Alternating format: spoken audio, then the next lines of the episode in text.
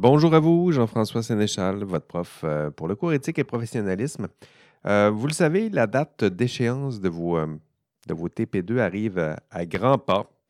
Donc, il vous reste quelques semaines pour produire et rédiger votre, votre TP2. Euh, je vais prendre, j'aimerais prendre ici le, temps dans cette courte capsule audio euh, de vous réexpliquer, de vous expliquer et de vous réexpliquer peut-être. Ça, fait à quelques reprises que je le, fais. Euh, vous, donner les principales instructions concernant ce, ce TP2. Euh, vous vous sentez peut-être un, peu plus dans l'urgence maintenant, puis bon, c'est peut-être plus. vous êtes prêt, je dirais, à entendre mes, instructions. Pour le TP2, en, en résumé, il y a deux choses à produire pour le TP2. Une grille d'analyse, hein, c'est ce qu'on appelle la grille de Lego dans ce cours-ci. Et deuxièmement, un rapport euh, décisionnel. Commençons par la grille. Donc, la grille euh, d'analyse, pas besoin d'être parfaitement complétée. Ce que je veux, c'est que vous, trouviez cette grille, que vous la complétiez. Hein, au module 4, je vous ai bien expliqué c'était quoi cette grille, puis comment la compléter, puis qu'est-ce que ça veut dire.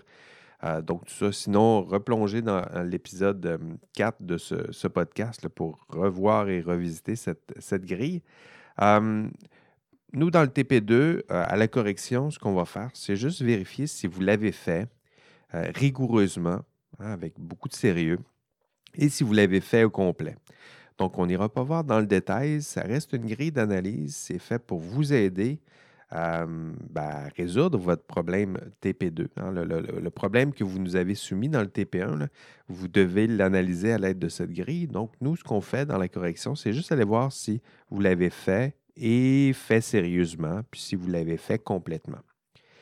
Ensuite, ce que vous devez faire, c'est on prend cette grille, on la met en annexe, on la prépare pour la mettre en, annexe d'un rapport décisionnel. Donc, mes principales instructions ici, c'est sur ce rapport décisionnel en, question.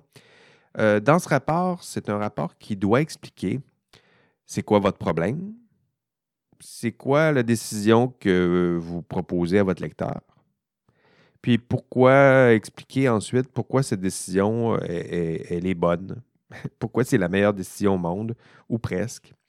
Puis enfin, expliquer au lecteur comment mettre en œuvre cette belle décision.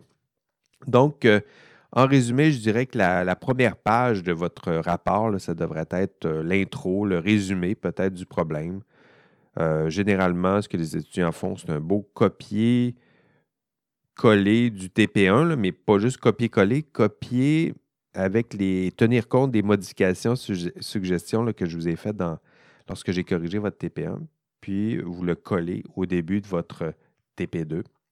Donc, euh, toujours dans cette première première page, moi, ce que je vous suggère de faire, c'est de dénoncer tout de suite, clairement et de façon très succincte, la décision. Donc, déjà, là, on dit voici mon problème, voici la décision en quelques phrases que je vous propose. Donc, dites clairement à, à votre lecteur quelle décision vous lui recommandez, puis annoncez-lui peut-être comme, comme structure les principales raisons qui justifient cette décision. Hein, typiquement, un bon rapport, on lit le problème. Si on lit euh, la décision au début, le résumé, on devrait comprendre l'essentiel de ce qui, ce qui s'ensuit. Et pour le lecteur, de pressé, je dirais, d'un rapport, ça pourrait suffire. Mais pour vous, je vous en demande un peu plus, c'est-à-dire d'expliquer votre décision. Hein, les pages 2 à 6, 7 là, de, votre rapport, ça devrait être le cœur de votre argumentaire. Donc, pourquoi votre décision est-elle la meilleure au monde ou presque? Et pour ça, ben, vous allez choisir toutes sortes d'éléments d'analyse euh, que vous avez trouvés à l'aide de votre analyse de la grille de Lego. Hein, Le but, ce n'est pas de reprendre la structure de la grille, mais c'est de puiser dans les résultats de votre analyse à l'aide de cette grille. Et vous avez toutes sortes de belles choses que vous allez, trouver dans cette grille. Euh, par exemple, euh, les conséquences. Hein, ça, ça peut être une raison d'agir dans votre, pour justifier votre décision. Ben, vous pourriez dire, ma décision, elle est bonne parce que parce qu'elle me permet d'éviter euh, des, conséquences négatives très importantes, très graves et très probables. Et les voici. Puis là, vous en faites le listing puis les explications. Euh, vous pourriez dire ma décision elle est bonne parce que parce qu'elle permet d'engendrer des conséquences positives. Hein? C'est la contrepartie. Et voici les conséquences positives attendues. Puis évidemment, ces conséquences euh, positives sont tellement intéressantes qu'elles ont guidé notre prise de décision. Un autre argument, ça pourrait être de, puiser peut-être dans un argumentaire plus déontologique en nous rappelant quelles sont les normes. Hein? Ma décision, elle est bonne parce qu'elle est conforme à certaines normes, hein, parce qu'elle est conforme à certaines lois, certaines règles. Les voici, puis voici les sanctions aussi que ça nous permet d'éviter. Ça, c'est intéressant aussi comme argumentaire en disant ma décision est bonne parce que ça nous permet d'éviter des sanctions qui sont, qui sont liées au, qui découle du non-respect de certaines lois, certaines règles. Puis un autre type d'argumentaire que j'aime bien et que les étudiants exploitent souvent, c'est un argument de type éthique de la vertu, mais pour le formuler, ça, prendrait la forme suivante.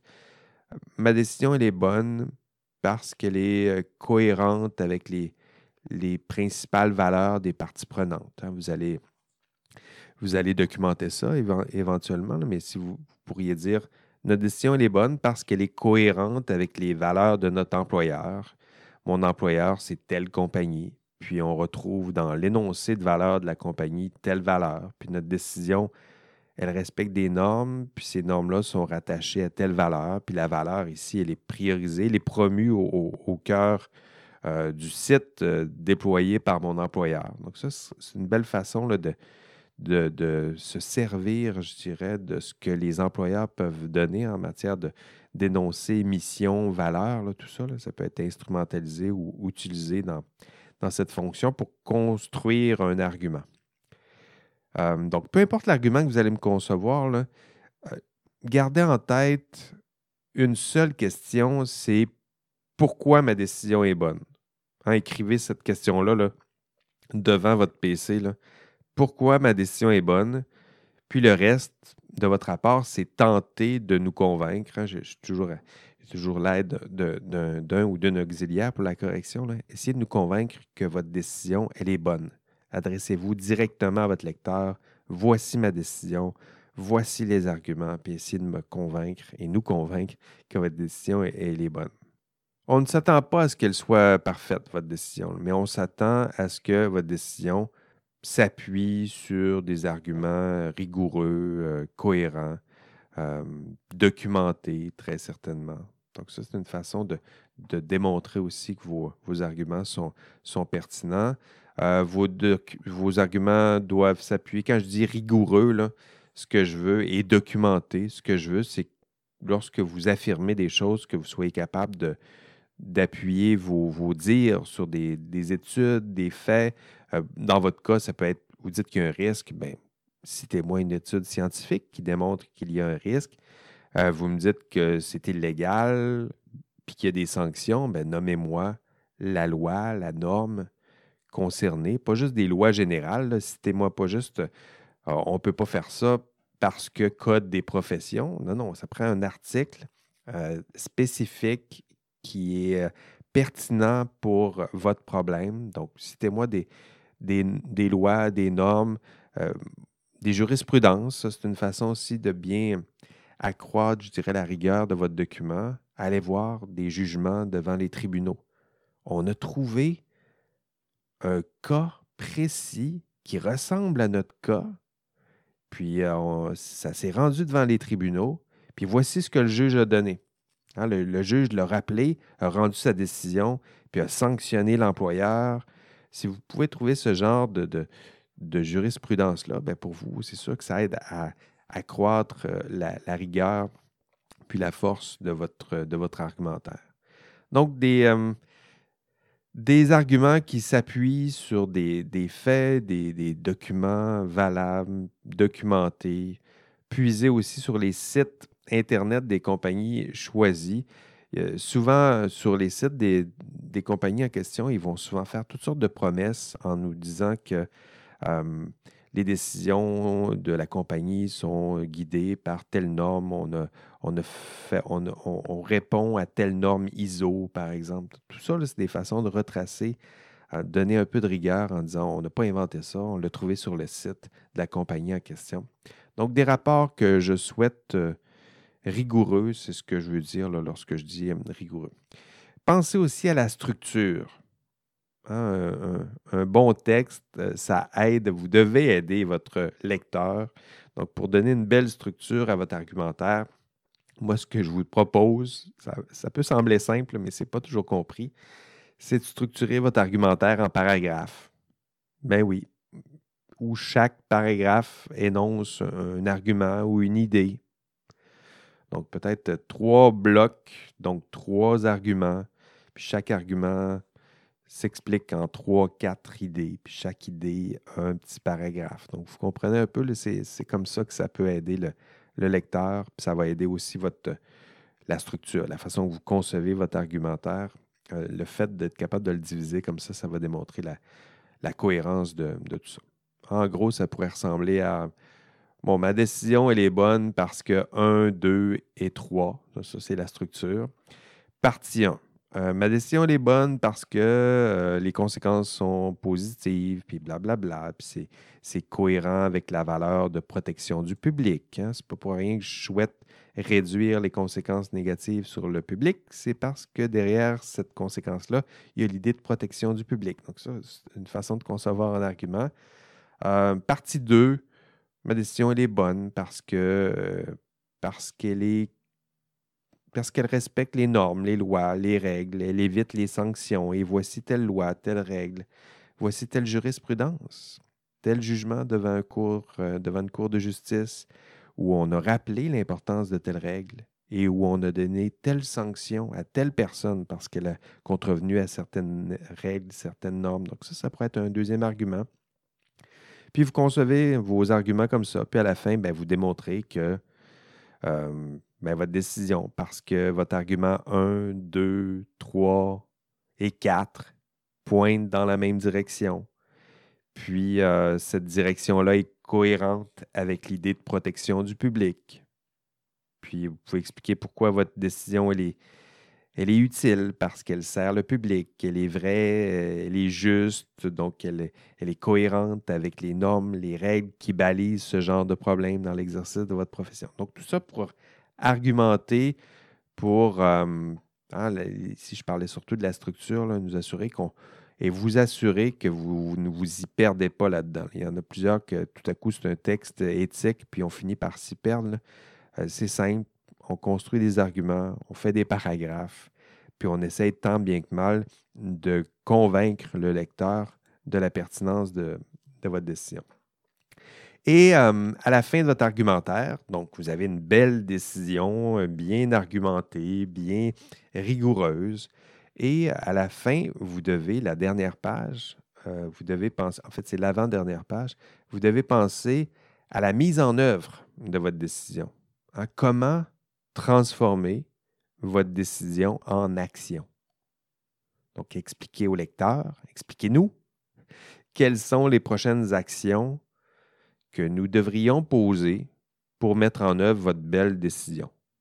Hein, pensez à des, des, mesures de mise en œuvre qui permettent, euh, certains l'oublient des fois, des mesures de mise en œuvre, des fois, ça permet de réduire les impacts négatifs de votre décision.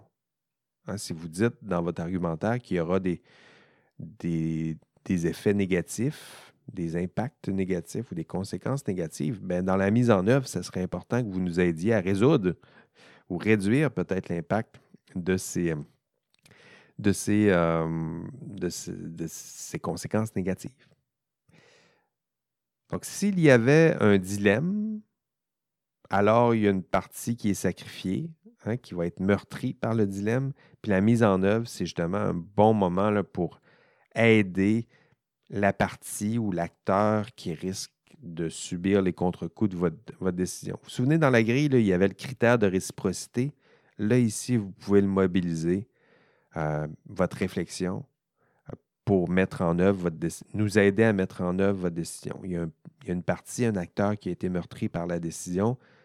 Comment mettre en œuvre la décision pour réduire les impacts négatifs sur, euh, sur cette partie? Euh, la partie mise en œuvre aussi, c'est aussi un moment de reconnaître les, les failles euh, les mentionner au, lecteur, expliquer euh, les, actions secondaires aussi qui, peuvent permettre de corriger les failles de votre argumentaire. Vous pouvez. Mettez-vous à la place du lecteur. Si vous dites juste que votre décision est bonne, bonne, bonne, bonne, ben votre lecteur, lui, va se mettre à, chercher des, des, travers. Donc, c'est important aussi à quelque part de mentionner certaines limites à votre décision. Il y a, certaines failles, hein, vous pouvez les reconnaître dans la partie mise en œuvre en disant la décision, elle est bonne, mais en même temps, elle va engendrer des problèmes. Vous avez sûrement pensé à tel problème.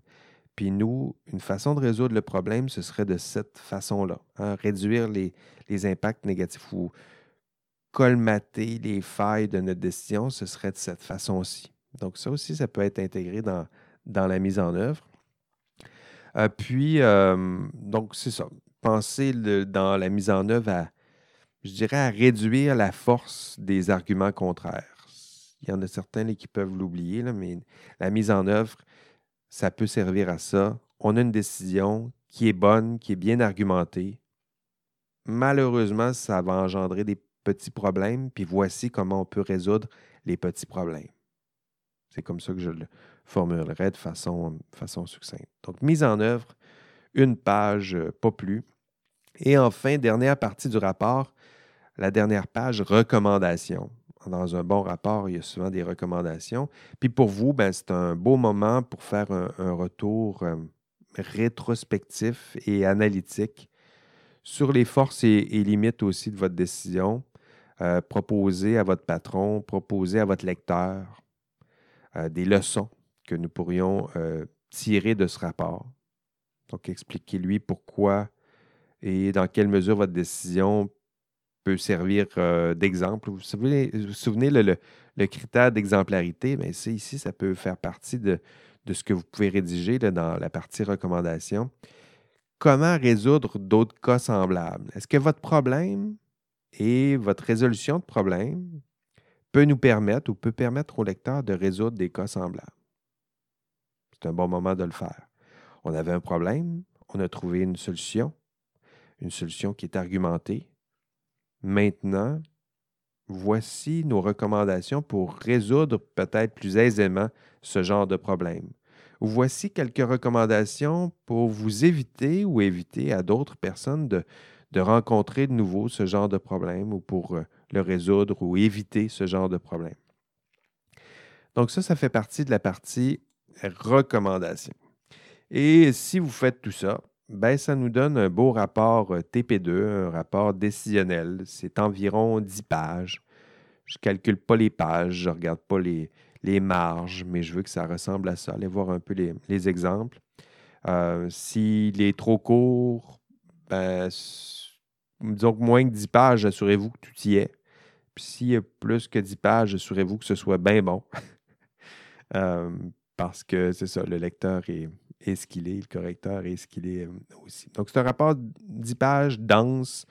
Euh, c'est en équipe de 5-6, je le sais, avec tous les défis de, gestion d'une équipe, j'en conviens. Et tout ça, en plus, se fait à distance la plupart du, temps. Je sais que c'est compliqué, mais en même temps, ça, reflète bien la réalité du monde du travail. Euh, faire face à des problèmes difficiles, délicats, prendre des décisions en groupe, délibérer, discuter. Donc, euh, d'où l'idée de vous, l'imposer, malgré tout. Et euh, je vous rappelle que c'est mon auxiliaire qui va corriger votre TP2. Donc, euh, si vous avez des pots de vin envoyés, c'est à cet auxiliaire que vous devez les, envoyer. Non, sans blague, ce, que je vous, ce que je vous dirais toutefois, c'est de l'impliquer, hein. impliquer cet auxiliaire dans la rédaction de vos TP2, demander des rétroactions, tenter de l'impliquer, de, la convaincre déjà pendant la rédaction, ou si cette personne-là, cet, auxiliaire-là fait des commentaires, pratiquez-vous à déjà y répondre parce qu'éventuellement, c'est cet auxiliaire-là qui va vous, vous corriger. Puis je vous fais la même offre aussi de mon côté. Ce n'est pas une promesse. Je ne peux pas vous faire ce genre de promesse-là. Les fins de session sont souvent compliquées. Puis, euh, je n'ai pas exactement la même organisation du temps que, que vous. souvent, pour vous, ça, pour plusieurs équipes, ça arrive en catastrophe dans les deux dernières semaines. Je ne peux pas m'offrir, je ne peux pas organiser mon horaire en, cette fonction. Euh, mais vous me connaissez maintenant. Hein, je suis assez engagé dans ce cours. Je suis assez, Je suis assez motivé, puis euh, je vais faire tout ce que je peux pour, euh, pour vous accompagner, répondre à vos questions, répondre à vos inquiétudes, puis tenter de vous aider à bonifier votre, votre TP2 de façon à aller chercher la meilleure note possible. Et si vous n'attendez pas à la dernière semaine, ben, je vais sûrement vous aider, puis mon auxiliaire aussi. Voilà, c'est tout. Je vous souhaite un excellent TP2. Travaillez fort, faites-vous plaisir. C'est un problème que vous avez choisi et que vous devez tenter de résoudre. Allez, bye bye.